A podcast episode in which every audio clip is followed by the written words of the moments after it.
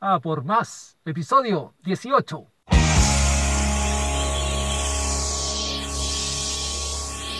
Desde Santiago de Chile para todo el mundo, www.felipetelchile.com presenta A por más, el podcast con Felipe, el encandinador de ideas.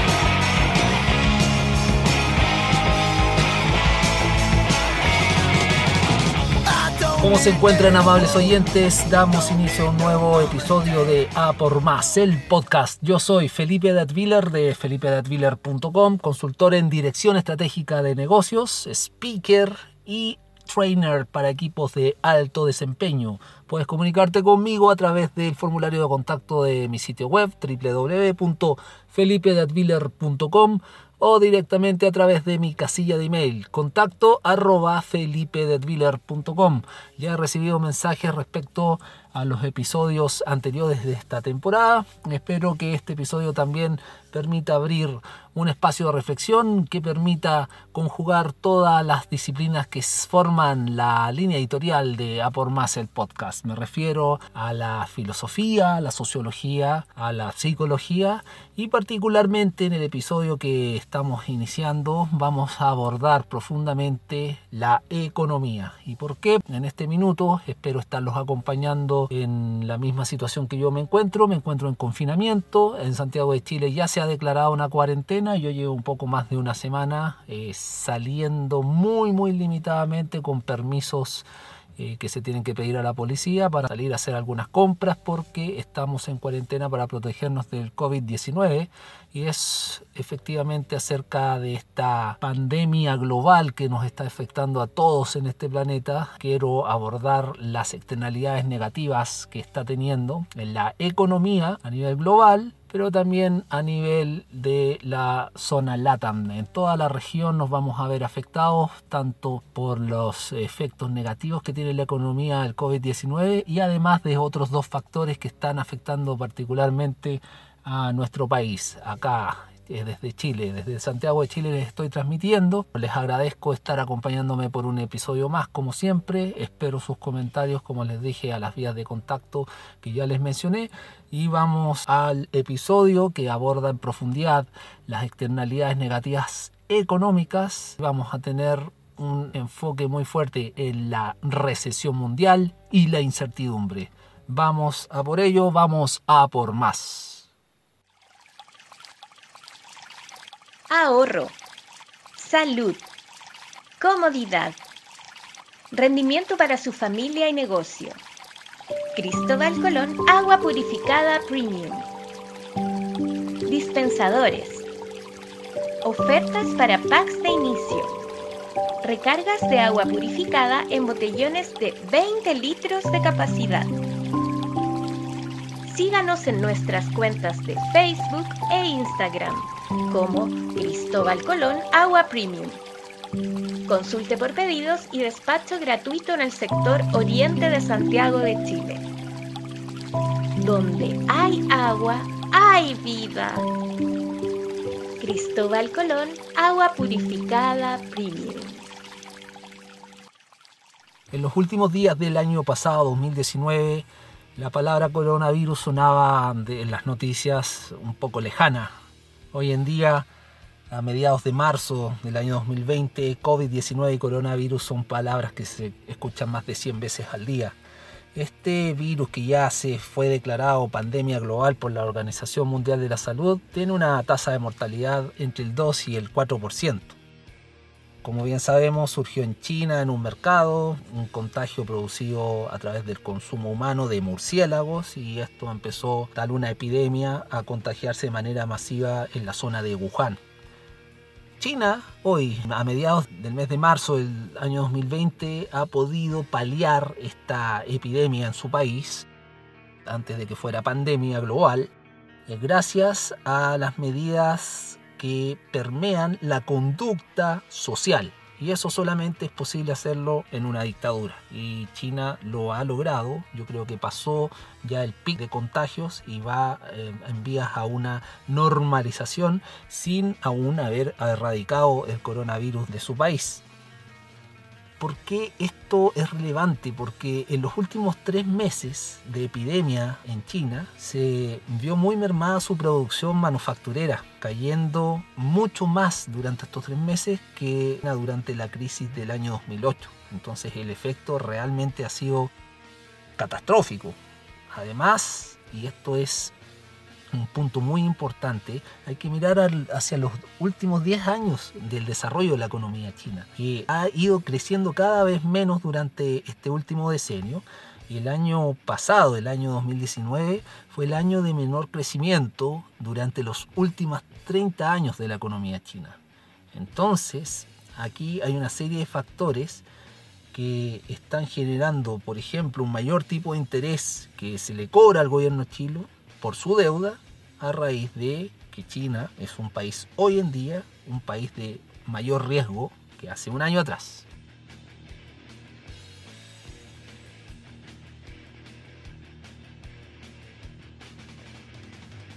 La desaceleración generada por la menor recaudación fiscal del gobierno chino se suma a la menor producción que ha tenido durante el primer trimestre de este año. Por lo tanto, China va a seguir importando menos que antes y eso lógicamente afecta a los países exportadores, como somos todos los países de Latinoamérica, que por lo general tenemos una matriz monoexportadora de materias primas. Somos muy pocos los países de la zona LATAM que generamos manufactura con valor agregado y particularmente a Chile y esto ya ha generado en un informe que fue emitido hace muy poco, el 15 de marzo, un informe de Standard Poor's, que la zona euro ya entró en recesión. Y hoy en día el Fondo Monetario Internacional junto al Banco Mundial anunciaron que la economía mundial ha entrado en recesión.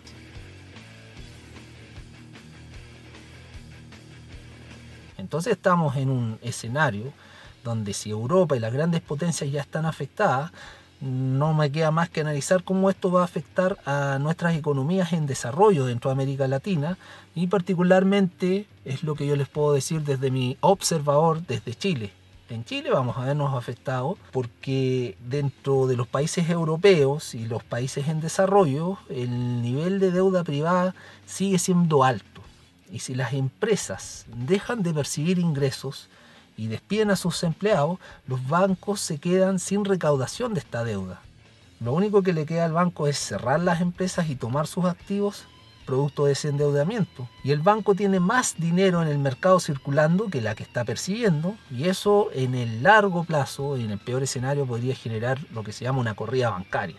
Además, acá se está produciendo en el corto plazo lo que se denomina un shock de oferta negativa, que genera mayor precio de los insumos productivos, eso hace bajar los niveles de producción y se traduce en un aumento de precios traspasados a los consumidores. Y este, este shock de oferta negativo se cruza de manera muy particular, porque es un fenómeno de la teoría económica que pocas veces se da, se va a cruzar el shock de oferta negativo con un shock de demanda negativa.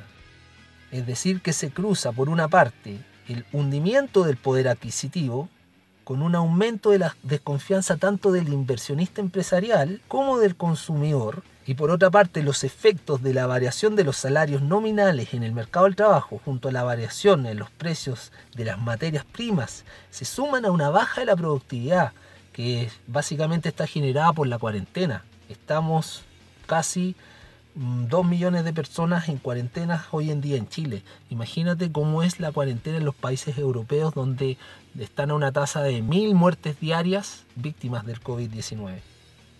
Por lo tanto, la demanda agregada se está viendo afectada generalmente por una disminución de los suministros, un aumento del desempleo, una disminución del consumo, producto de esta misma cuarentena.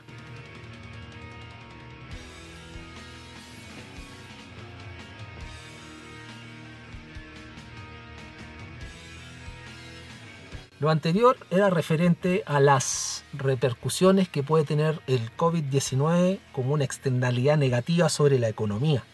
Pero también, de forma particular, y es lo que les puedo decir yo como mi observador, las breves económicas serían que el precio del dólar en la zona LATAM eh, está generando una devaluación de las monedas locales en la región. eso es un hecho. La caída abrupta en los precios del petróleo nos va a pegar mucho, a pesar de que puede sonar una buena noticia, porque se podría acceder en teoría a combustibles más baratos y las bolsas mundiales están cayendo de una manera estrepitosa. Como sabemos, la economía mundial hoy entró oficialmente en recesión.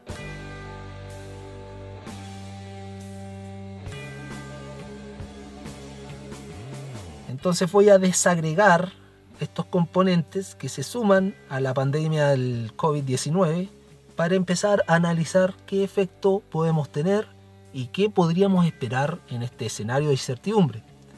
Por una parte, la caída de las bolsas mundiales. Por lo general, la bolsa se comporta como un barómetro de modelos macroeconómicos. Por lo tanto, siempre está como una montaña rusa, subiendo y bajando. Su efecto es limitado al sector financiero y su incidencia va a ser menor en el sistema productivo mundial de la economía y el efecto no se va a comparar como las externalidades negativas generadas por el COVID-19. Por lo tanto, le desagregaría la preocupación y creo que el problema particular de Chile es el descontento social que se ha venido eh, dando desde octubre del año pasado yo lo abordé en el episodio anterior en profundidad y lo analizamos con un especialista. Es el estallido social de Chile y el gobierno aún no puede dar una señal de estabilidad. Y eso claramente ha generado incertidumbre para el inversionista extranjero. Eso por un lado. ¿Por qué nos afecta la situación de China en Latinoamérica en general, que la mayoría de los países de Latinoamérica son socio comercial? pero para Chile en particular, el principal socio comercial de Chile para el comercio internacional es China. Y China claramente fue el primer afectado por el COVID-19. Su economía, como les expliqué, lleva creciendo cada vez menos durante los últimos 10 años y demostró en 2019 el menor crecimiento de los últimos 30 años. Y hay que ponerse en el caso y lo vamos a comenzar a vivir, yo creo, a pesar a partir del mes de abril de 2019 en el mismo Chile. Es extremadamente difícil para cualquier país avanzar económicamente si tiene a más de un tercio de su población en cuarentena. No hay factor productivo. Recordemos que el factor productivo es el capital, la tierra o el trabajo. Y el trabajo es lo que no está ocurriendo, porque no todos los sectores industriales son iguales. No es, no es lo mismo ser un ejecutivo para una compañía de servicios donde podrías trabajar eh, desde tu casa y hay que ver las condiciones que tengas en tu casa porque no todos tienen una casa con la conectividad necesaria o con el entorno necesario. Muchas veces hay niños que no te permiten dar la atención necesaria al trabajo como si estuvieses en la oficina. Tienes una familia y tu prioridad es tu familia. Por lo tanto, los niveles de productividad en ese caso bajan. Pero más grave aún es cuando hay compañías que son matrices manufactureras productivas. Yo mismo tengo hoy en día una empresa, tengo un emprendimiento, la verdad soy un pequeño empresario de una manufacturera que hace entregas de última milla de un producto, es decir, me dedico a la distribución. Si tengo problemas en la planta, si tengo cuarentena y si tengo provisión de desplazamiento, claramente no puedo atender a la demanda actualmente y mis insumos también están restringidos en la producción. Entonces ese es un problema grave. No atiende solamente si tengo las condiciones necesarias para el teletrabajo, sino las condiciones para llevar a cabo el nivel de manufactura no se está dando. Por lo tanto, y en resumen, estos ejemplos que he dado aclaran de una manera muy coloquial que la productividad puede bajar a más del 50% es muy difícil para un país avanzar económicamente en condiciones de cuarentena. Y aunque China parece hoy en día estar saliendo de su peor momento de la epidemia del coronavirus en su país, el otro mayor socio comercial de Chile es Estados Unidos. Y ellos ni siquiera entran al pic de la pandemia. Por lo tanto, no hay indicadores, ya que ellos no se han ocupado de hacer controles y exámenes de contagiados. Por lo tanto, esto se viene. Y en definitiva lo que se ha anunciado es la recesión mundial y para la economía de Chile se viene una recesión. Recesión básicamente en economía significa una caída de la actividad económica medida por la tasa de variación anual del Producto Interno Bruto, que se va dando de manera consecutiva durante dos trimestres. Esto explicado en palabras más simples significa que se produce menos en valores nominales monetarios con efecto en la baja de salario y aumento del desempleo. Y la duración de esta recesión en cada país es impredecible y es por eso que enfrentamos uno de los mayores escenarios de incertidumbre en la economía de los últimos años. Esto es superior y mucho más grave a la crisis subprime del año 2008. Ahorro, salud, comodidad, rendimiento para su familia y negocio. Cristóbal Colón, agua purificada premium. Dispensadores Ofertas para packs de inicio. Recargas de agua purificada en botellones de 20 litros de capacidad. Síganos en nuestras cuentas de Facebook e Instagram como Cristóbal Colón Agua Premium. Consulte por pedidos y despacho gratuito en el sector oriente de Santiago de Chile. Donde hay agua, hay vida. Cristóbal Colón, agua purificada premium.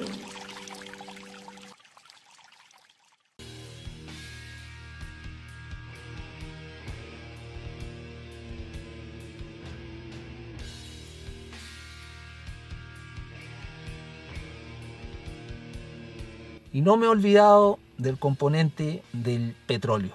Esta crisis del petróleo, que se ha traducido en una caída de más del 30% en el en el precio Brent, que es el indicador europeo para, los precios del petróleo, a diferencia de la crisis macroeconómica generada por el COVID-19, la crisis del petróleo obedece a una crisis microeconómica. Y esta crisis se generó por la OPEP, que es la Asociación de Países Exportadores de Petróleo, y particularmente por lo que se denomina la OPEP Plus, que es la alianza entre Saudi Arabia o Arabia Saudita y Rusia, que son dos grandes productores de petróleo en el mundo.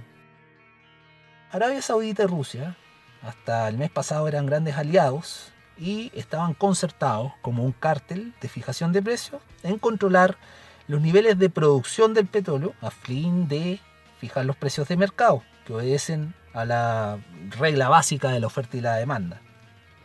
Ocurrió que Rusia de un momento a otro mm, decidió romper este pacto que tenía con Arabia Saudita y dijo voy a bajar los precios del, del petróleo aumentando mi producción y Arabia Saudita respondió disminuyendo aún más los precios, aumentando mayormente su producción e incluyendo a países de los Emiratos Árabes. De esa manera se afectó al mayor productor de petróleo del mundo desde el año 2018 y este país es Estados Unidos. Ahora el detalle es que Estados Unidos produce con una técnica llamada fracking o fraccionamiento hidráulico, que es de altísimo costo de producción, es decir, abarca un mayor volumen de producción los Estados Unidos, pero con un, costo de producción muchísimo más alto, el que hasta el mes pasado era subsidiado por esta alianza entre Rusia y Arabia Saudita, quienes dejaban eh, limitado su nivel de producción, manteniendo niveles altos en el precio del petróleo que permitían a Estados Unidos tener un mayor margen. Hoy en día dejó Estados Unidos de ser subsidiado por Arabia Saudita y Rusia y ha generado como efecto colateral al día de ayer que revisé las cifras 3.3 millones de desempleados en Estados Unidos, producto de la crisis del sector tanto petrolero, pero afectando a todo el sector productivo de los Estados Unidos. Por su parte, el sistema bancario de los Estados Unidos comenzará a restringir los créditos a las empresas por considerarlas como adelanté hace unos minutos, que las empresas pasan a ser muy riesgosas. Y esto ha pasado a raíz del coronavirus, pero también está pasando por la crisis en el sector productivo industrial de Estados Unidos. Y esto afecta a todos los países latinoamericanos que son mayormente importadores y particularmente a Chile, porque Estados Unidos es el segundo socio comercial internacional después de China. Y ya que a China le vendemos todo nuestro cobre junto a Estados Unidos y por cada centavo menos en el precio del cobre significan 50 millones de dólares que no están entrando a la economía chilena. Y un indicador ha sido el precio histórico del oro, que hoy en día está por los cielos, y este metal tiene la relación inversamente proporcional con el cobre. Esto significa que cada vez que el cobre esté más alto que el oro, estamos en un buen momento de la economía para Chile. Como efecto, vamos a tener un aumento sostenido del valor del dólar, la devaluación de la moneda nacional y eso va a significar una repercusión en el aumento del, costo de las importaciones. Eso también va a hacer que se disminuyan los presupuestos para el gasto público en Chile y va a generar el shock de demanda agregada que ya les había mencionado. En definitiva, nos estamos acercando a la recesión mundial, una recesión que va a afectar a cada uno de los países y aquí la clave será que el que más rápido podrá salir de esa recesión es el que menos esté endeudado.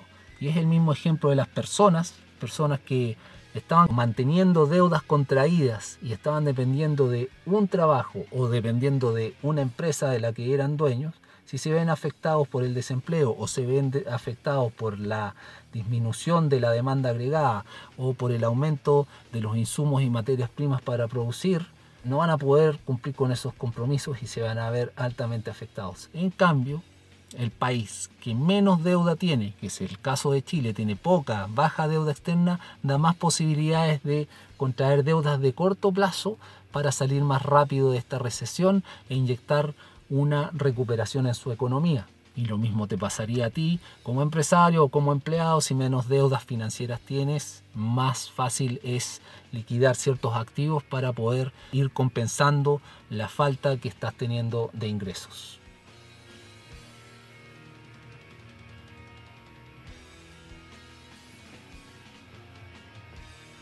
Y así llegamos al final de este episodio, amables oyentes, esperando que la información que les haya entregado sea de altísimo valor para ustedes. Yo sé que hoy en día en los medios hay un exceso de información y muchas cosas se están pasando eh, desapercibidas. Por ejemplo, la incidencia de la caída en el precio del petróleo, la devaluación de las monedas locales frente al dólar, la montaña rusa que son los mercados bursátiles, pero esto les va a afectar a ustedes en su día a día, en su calidad de vida, a ustedes y sus familias, a ustedes y sus negocios. Si son propietarios de negocios van a tener que tomar decisiones importantes. Si son empleados, estén muy atentos. El mercado del trabajo se va a ver dramáticamente afectado. Por lo tanto, mi espíritu es transmitirles esta información de la manera más sencilla posible y breve posible a fin de que podamos asimilar todo este exceso de información que está siendo lógicamente menos relevante que la pandemia del coronavirus porque están vidas humanas y comportamientos de países completos y lo más importante es, y la prioridad es eso, es ver qué va a pasar con la vida de las personas. Pero en la economía vamos a tener grandes y radicales cambios a partir de este escenario de decisión. No único que nos queda es la incertidumbre. Como ha dicho el gran filósofo Friedrich Nietzsche, lo que no te mata te hace más fuerte. Seamos capaces de sobrevivir a esta recesión para seguir yendo a por más.